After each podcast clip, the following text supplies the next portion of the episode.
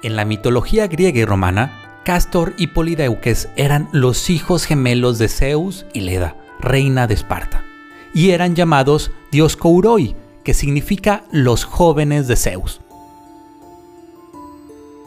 Castor y Pollux, sus nombres latinizados, eran figuras semidivinas con el poder de salvar a aquellos en problemas en el mar o en grave peligro en la tierra, y se asociaron también con los caballos y los deportes.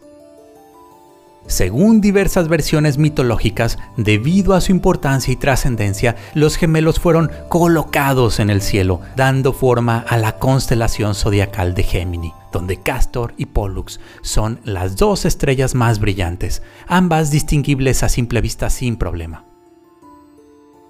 Con el uso frecuente del telescopio a partir de inicios del siglo XVII, después de Galileo, el estudio de las estrellas individuales en el firmamento fue revelando extraños y sorprendentes detalles.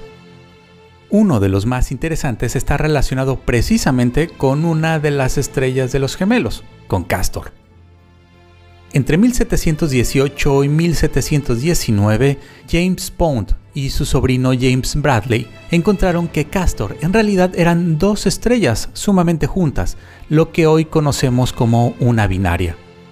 Tiempo después, en 1897, el astrónomo Aristark Apolonovich Belopolsky encontró por métodos espectroscópicos que una de las estrellas era doble, y en 1905 Heber Curtis descubrió que lo mismo ocurría con la otra estrella.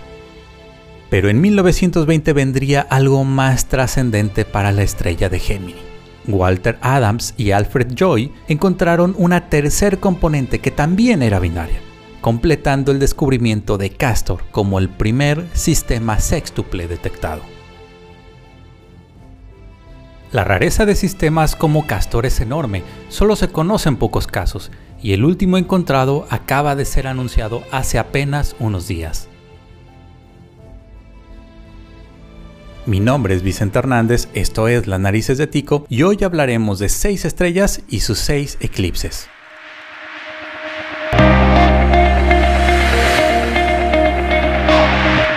En dirección de la constelación de Eridanus, el río Eridano, a unos 1900 años luz de nosotros, se encuentra TYC 7037891, un conjunto sextuple de estrellas en el que todas producen eclipses con las otras, visto desde nuestra perspectiva.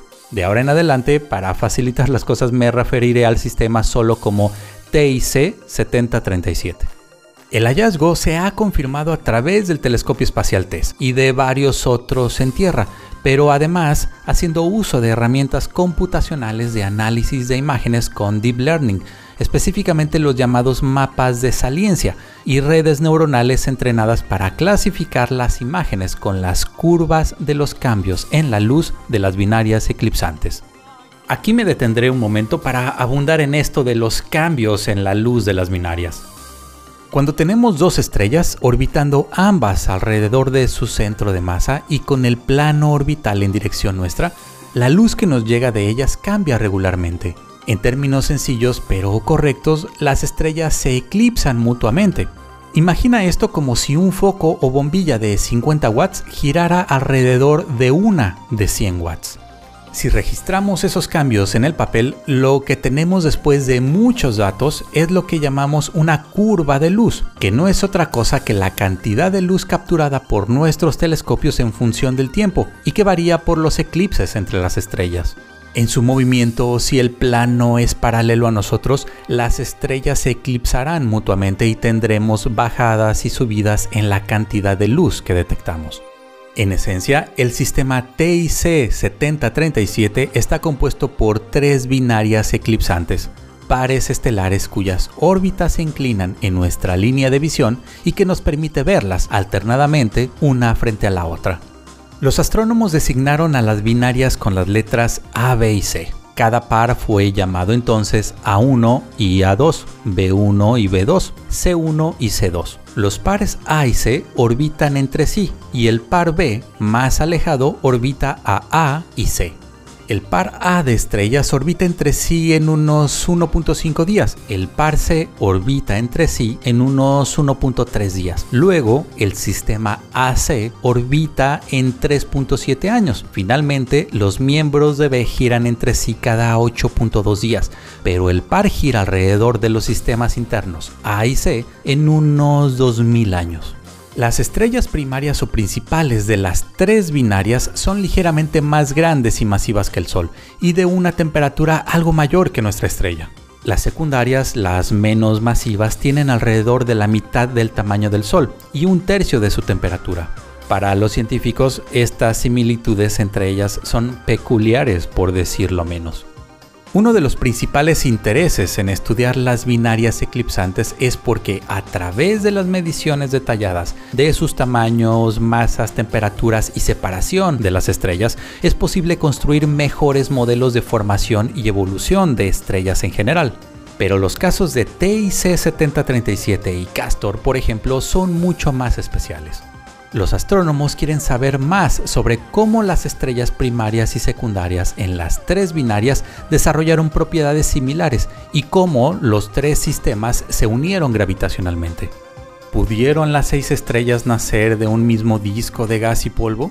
¿Cómo fue la acreción de material de los núcleos primigenios de gas que formaron y siguen formando en muchos lugares de la Vía Láctea sistemas sextuples como este?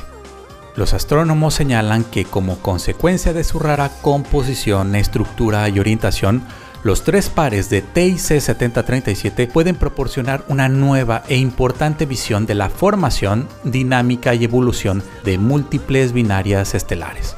Y como cosa final, en el artículo se resalta la continuidad en la búsqueda de sistemas múltiples en otras curvas de luz generadas con el telescopio espacial TESS a través de una combinación de Machine Learning y detección visual humana. Además, anuncian que otro sistema sextuple ha sido encontrado por otro grupo de astrónomos en los datos de TESS y que próximamente se publicará el trabajo al respecto.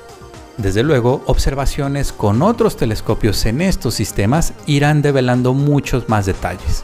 Abajo en la descripción les dejo un enlace a una copia gratuita del trabajo de investigación sobre TIC 7037 y que fue presentada en un artículo publicado en la revista especializada de Astronomical Journal.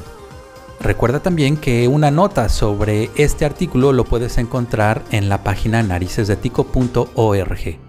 Muchas gracias por llegar hasta aquí y nos escuchamos o nos vemos muy pronto.